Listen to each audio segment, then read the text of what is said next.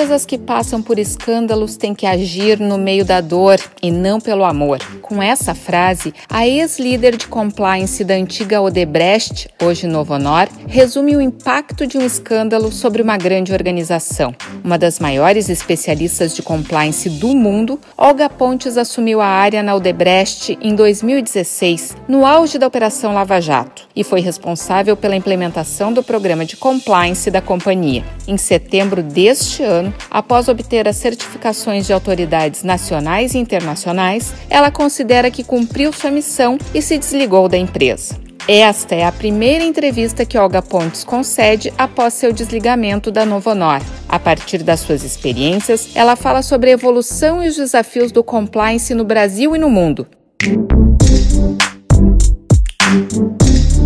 Escândalos abateram, abatem e, lamentavelmente, continuarão abatendo empresas e sociedade ao redor do mundo.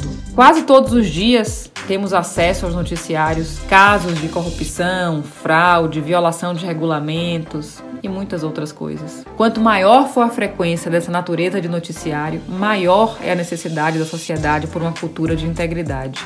O dano reputacional é apenas uma das consequências de não fazer o que é certo, do jeito certo, na hora certa, sempre.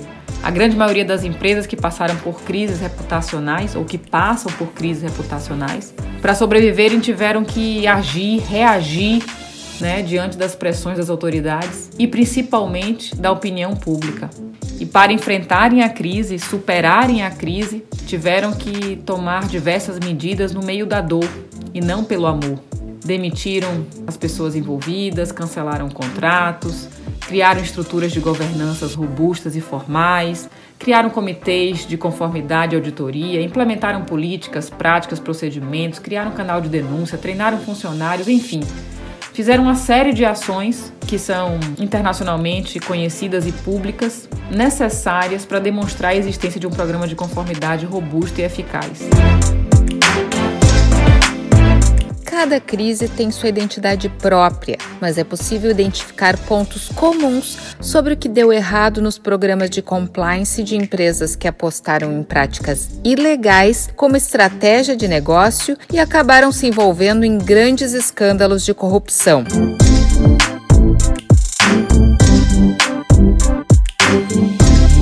Primeiro, vamos lembrar dois pontos que são importantes. O primeiro deles é Alguns dos escândalos de corrupção das últimas duas décadas aconteceram porque justamente as empresas não possuíam um programa de compliance. E o segundo ponto para lembrar é que a existência de um programa de compliance não significa que o mesmo seja eficaz e robusto o suficiente para prevenir, detectar e remediar qualquer tipo de risco, incluindo e não se limitando ao risco de corrupção. Dito isso, o programa pode até parecer estar funcionando conforme planejado, desenhado, implantado e comunicado pela empresa, até que alguém cometa uma fraude, um ilícito, explore qualquer vulnerabilidade, ou até mesmo, como aconteceu no passado mais recente, que reguladores e autoridades batam na porta e provem o contrário. Cada crise, cada escândalo tem identidade própria, é único, mas se observarmos os escândalos das últimas duas décadas, é possível sim encontrarmos pontos que são comuns, lembrando sempre que um escândalo é fruto de um conjunto de erros e não de um erro único, pontual e isolado. Então vamos citar alguns dos possíveis erros que fazem o conjunto de erros que geram um escândalo. Um dos erros é o programa de compliance ser de fachada, ser de prateleira ou de papel, como falam. Que significa o quê? Que o programa ele tem um formalismo de tudo ou o formalismo de um pouco de tudo, mas não possui a prática de nada.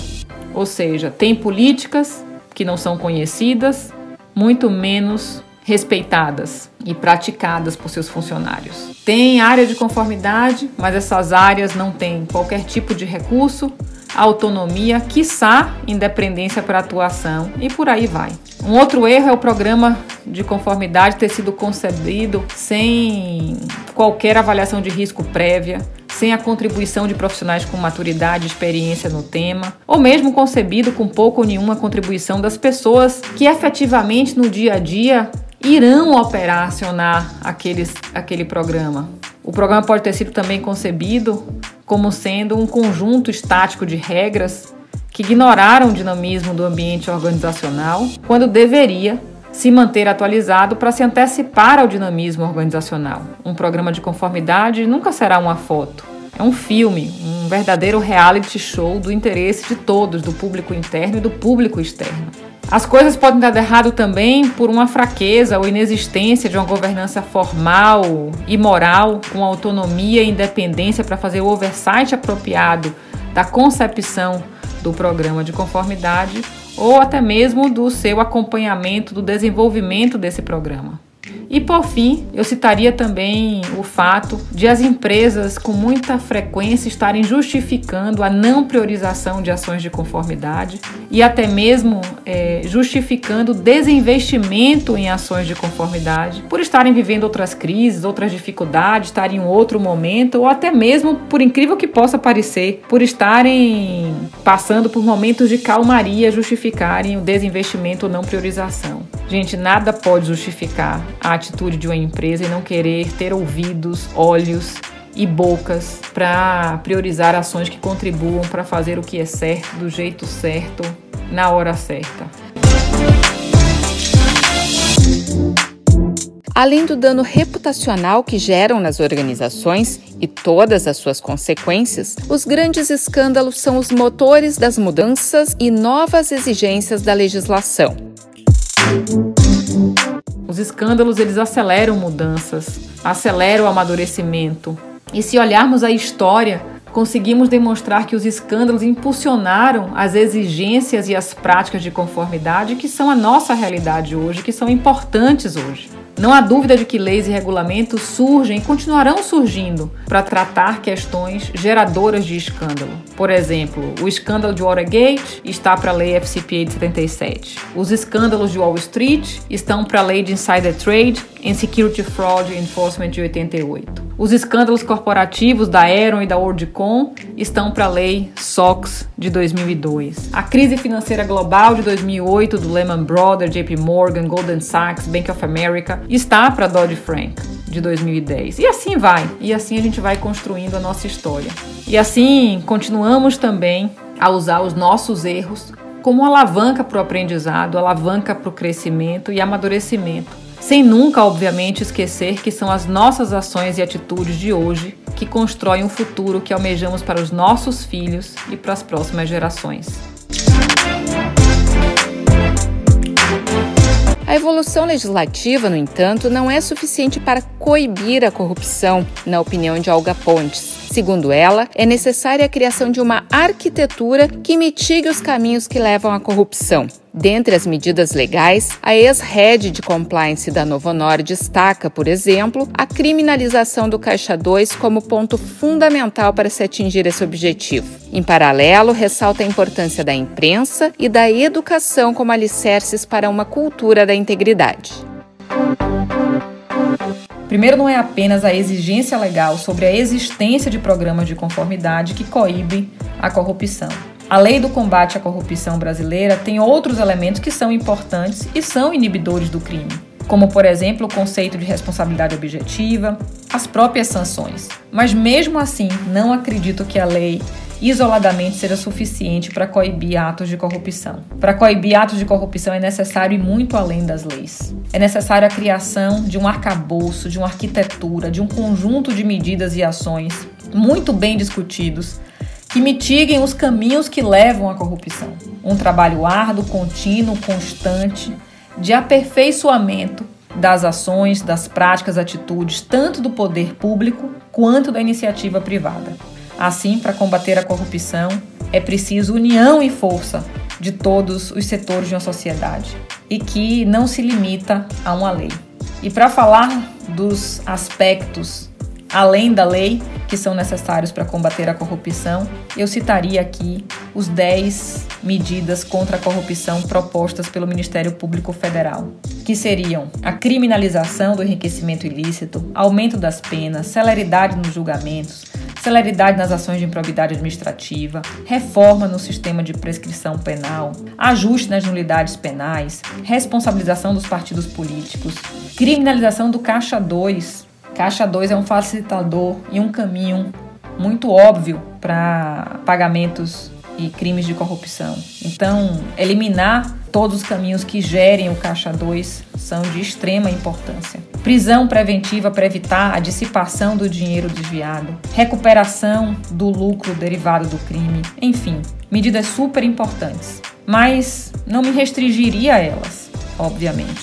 Elas são fruto dos aprendizados recentes da nossa história recente e continuaremos aprendendo mas não me limitaria a elas. Citaria três ações que são atemporais. Em qualquer momento da história, elas são e continuarão sendo muito importantes no combate à corrupção, que seria o trabalho da imprensa, a independência da imprensa e, por que não também, da própria imprensa investigativa, que é uma especialidade da própria imprensa.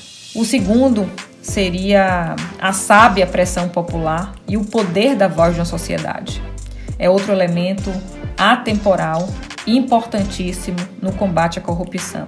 E por último, e mais importante, seria para mim o investimento em educação sempre. A educação é o fator transformacional mais importante para almejarmos viver em uma cultura de integridade. Independentemente de já ter passado por crises de magnitude, como as enfrentadas por grandes companhias brasileiras na história recente, a área de compliance de qualquer empresa tem, segundo Olga Pontes, cinco grandes desafios. O primeiro, trabalhar para longevidade sustentabilidade de tudo que foi implementado e nunca gritar o já ganhei. Afinal de contas, implementar um sistema de conformidade não é um check the box. É um processo vivo e orgânico que merece atenção, merece atualização para que possa ser sustentável.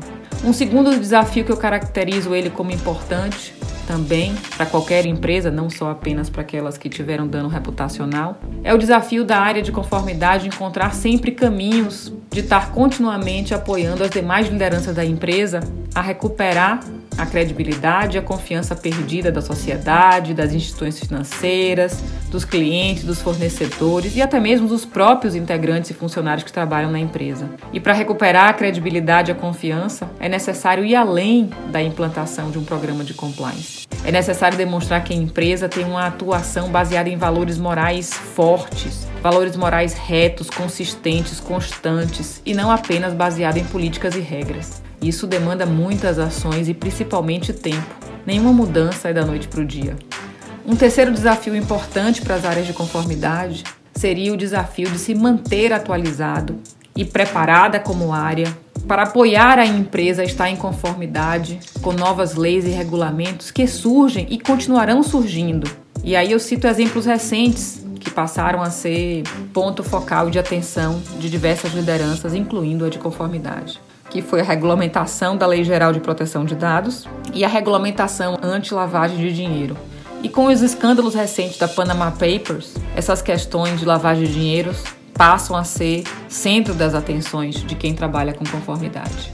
Um quarto desafio que eu julgo importante é o desafio de qualquer integrante de uma área de conformidade. A área de conformidade está sempre antenada para a inovação, para as novas demandas, novas tecnologias. À medida que a tecnologia é um acelerador da maturidade do ambiente de controles internos, é consequentemente um acelerador do ambiente de conformidade e integridade de uma organização.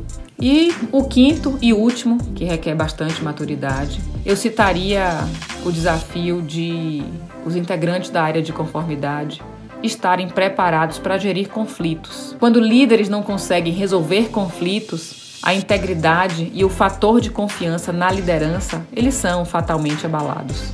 Um líder de conformidade, ele deve estar preparado e principalmente ele deve estar disposto para enfrentar situações de conflito, mesmo podendo ser difícil confrontar outros líderes com quem ele possa conviver. Questionada se a cultura de integridade precede a conformidade ou vice-versa, Olga Pontes destaca a necessidade de existência de estruturas formais ocupadas por lideranças morais. E para mim, para que exista uma cultura de integridade em qualquer ambiente onde nós seres humanos possamos viver em sociedade, é essencial que exista simultaneamente e harmonicamente estruturas muito bem definidas de liderança formal e que sejam ocupadas por lideranças morais. Então, para mim, uma cultura de integridade, uma junção de liderança formal com liderança moral. E se fizermos uma analogia com o nosso corpo humano, eu poderia dizer que liderança formal são os nossos ossos, o nosso esqueleto, e a liderança moral são os nossos músculos, as nossas veias, nossas artérias, nosso coração, nosso pulmão, o que faz o esqueleto de fato andar. Então, em uma sociedade, não adianta ter uma estrutura de governança perfeita, best-seller, é, linda e maravilhosa, se essa estrutura de governança não for ocupada por líderes que tenham valores morais fortes, princípios éticos coerentes, consistentes ao longo do tempo. Você ouviu mais um episódio do podcast Integridade PGE. Esta é uma iniciativa da Corregedoria Geral, com produção e reportagem da Assessoria de Comunicação da Procuradoria Geral do Município de Porto Alegre.